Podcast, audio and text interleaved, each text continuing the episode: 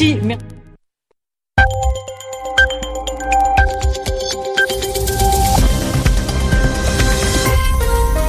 Radio France Internationale, il est 20h en temps universel, 22h à Paris. Florent Guignard. Bonsoir, bienvenue, c'est le journal en français facile que je vous présente avec Zéphirin Quadio. Bonsoir Zéphirin. Bonsoir Florent, bonsoir à tous. Au sommaire de ce journal, Zéphirin. La rencontre Merkel-Poutine en Russie. La chancelière allemande et le président russe confirment leur désaccord sur les dossiers internationaux. Les nouvelles menaces du président turc face à l'Europe. Et puis la colère de Donald Trump après l'entente entre républicains et démocrates sur le budget. Enfin, le nini des électeurs de Jean-Luc Mélenchon a une large majorité. Il refuse de choisir dimanche prochain entre Marine Le Pen et Emmanuel Macron. Le journal en français facile. Et on commence ce journal avec la visite d'Angela Merkel en Russie. Euh, une courte visite dans la station balnéaire de Sochi au bord de la mer Noire pour y rencontrer Vladimir Poutine. Avec François Hollande, la chancelière allemande a consacré euh, du temps pour convaincre le président russe de ne pas déstabiliser l'Ukraine. Et c'est la première fois depuis l'annexion de la Crimée par la Russie en 2014 qu'Angela Merkel se rend en Russie, mais comme elle l'a dit, quand on se parle, on se comprend mieux. À en croire les deux dirigeants, cette rencontre a permis quelques progrès sur les dossiers bilatéraux entre l'Allemagne et la Russie. En revanche, sur les grands dossiers internationaux comme la Syrie ou l'Ukraine, les divergences persistent. À Moscou, la correspondance de Muriel Pomponne. S'est félicitée de l'attitude constructive de la Russie concernant le G20 qui aura lieu début juillet à Hambourg? Les deux dirigeants ont insisté sur la vitalité des échanges bilatéraux en dépit des tensions politiques entre les deux pays. À ce propos, à une question sur l'éventuelle ingérence des Russes dans la campagne électorale en Allemagne, la chancelière a répondu que la guerre hybride tenait apparemment une place importante dans la doctrine militaire russe.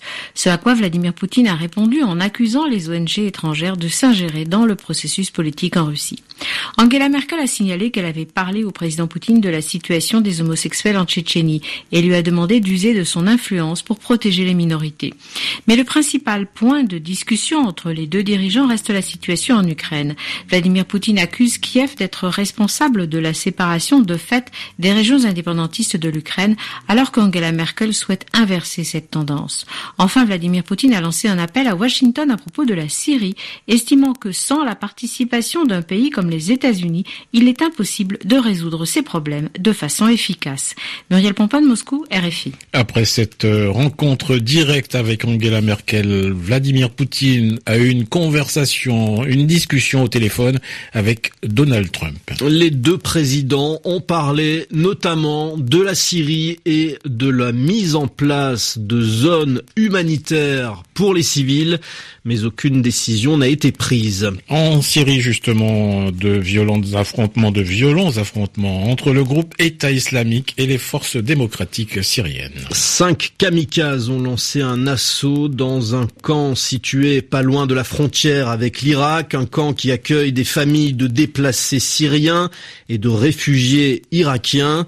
Ensuite, des combats ont opposé les djihadistes aux forces démocratiques syriennes, l'une des composantes de la rébellion activement engagée contre l'État islamique. Bilan total, au moins 38 personnes tuées et des dizaines de blessés. En Turquie, le président Erdogan menace de dire au revoir à l'Union européenne. Recep Tayyip Erdogan demande à Bruxelles d'ouvrir les discussions d'adhésion de la Turquie à l'Union européenne. Ça fait plus de 20 ans que ces discussions ont démarré, mais le processus en soi euh, n'a pas commencé. ce n'est pas la première fois que Recep Tayyip Erdogan menace ainsi l'Europe alors que les relations entre Bruxelles et Ankara se sont tendues depuis le durcissement du régime turc. À Istanbul, la correspondance d'Alexandre Billette. Pour le président Erdogan, l'affaire est entendue. Soit l'Europe accepte d'ouvrir tous les chapitres restants pour l'intégration de la Turquie, il y en a une soit la Turquie dira au revoir à l'Europe, c'est l'expression du président turc, nous ne sommes pas aux ordres de Bruxelles, encore dit Recep Tayyip Erdogan. Depuis la campagne référendaire turque et les l'interdiction de meetings en Europe, les relations entre Ankara et Bruxelles sont plus mauvaises que jamais et le président turc semble bien décidé à vouloir rompre avec le projet de rapprochement européen, notamment en évoquant un autre référendum sur l'intégration européenne ou en menaçant de réintroduire la peine de mort. Et jusqu'à maintenant, cependant, malgré les menaces, Recep Tayyip Erdogan n'a jamais vraiment fermé la porte, peut-être en raison des 3 milliards d'euros que reçoit Ankara grâce à l'accord avec l'UE sur les réfugiés, et peut-être aussi parce que l'Europe est le premier partenaire commercial de la Turquie et achète près de la moitié de ses exportations. Alexandre Biat, Istanbul, RFI. Et direction les Amériques à présent, et d'abord les États-Unis avec la colère de Donald Trump après le compromis trouvé entre les républicains et les démocrates au Parlement sur le budget. Au Sénat, les républicains doivent composer, doivent s'entendre avec les démocrates parce qu'ils n'ont pas assez de sièges de sénateurs pour faire adopter les textes.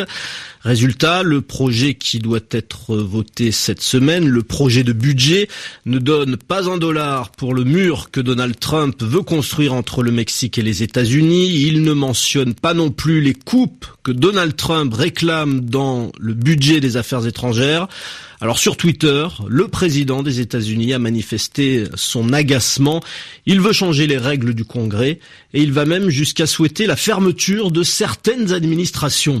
RFI Washington, Anne-Marie Capomacho. La Constitution américaine est basée sur le compromis et cela n'est pas dans la philosophie Trump. Le budget ne peut être voté que si 60 des 100 sénateurs l'approuvent.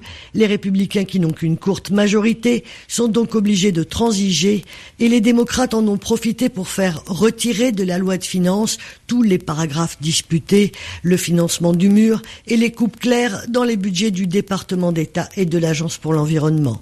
Le président de la Chambre, Paul Ryan, tentait ce matin de montrer que ce texte de compromis présentait néanmoins de profonds changements.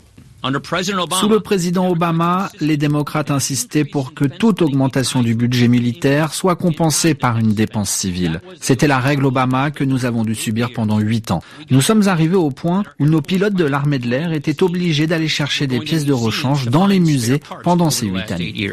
L'exagération ne fait pas peur à Paul Ryan. Il faut dire que la fureur de Donald Trump est dans tous les esprits.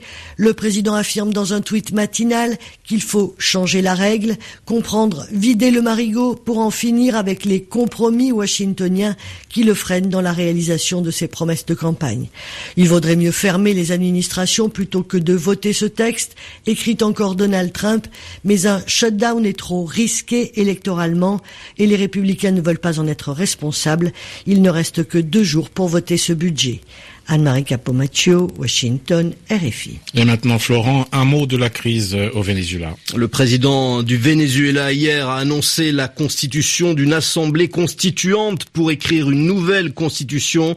Eh bien, le Brésil dénonce à l'instant un coup d'État. En France, la campagne présidentielle à la veille du débat entre Marine Le Pen et Emmanuel Macron. Ce débat télévisé, vous pourrez le suivre aussi en intégralité sur RFI à partir de 19h temps universel. Aujourd'hui, la France insoumise, le mouvement de Jean-Luc Mélenchon a révélé les résultats de la consultation lancée auprès des partisans de Jean-Luc Mélenchon. Que faire au second tour? Dans leur immense majorité, les électeurs de Jean-Luc Mélenchon disent qu'ils voteront blanc ou n'iront pas du tout voter. Seulement un tiers répond qu'il ira voter pour Emmanuel Macron. L'occasion pour nous de faire le point sur le programme d'Emmanuel Macron en matière de travail. Myriam Berber. Le cœur du projet du candidat d'En Marche, c'est la décentralisation des négociations. Pour lui, la loi fixe des règles de base, comme la durée légale du temps de travail et le salaire minimum. Tout le reste, comme notamment les salaires, les heures supplémentaires ou le contrat de travail, devra être négocié dans les branches, voire les entreprises. C'est le principe de la loi du travail de Myriam El Khomri. Emmanuel Macron veut également reprendre la main sur l'assurance chômage, un système déficitaire géré conjointement par les syndicats et le patronat, qui ne fonctionne pas et qui est déficitaire. Le candidat d'En Marche veut nationaliser le système. Emmanuel Macron préconise la même chose avec la gestion de la formation professionnelle. Il veut changer la gouvernance du système actuel entre les mains des partenaires sociaux. Une grande révision de la formation professionnelle pour la recentrer sur ceux qui en ont le plus besoin, c'est-à-dire les moins qualifiés et les chômeurs. 22h10 à Paris, c'est la fin de ce journal en français facile. Très bonne soirée à tous.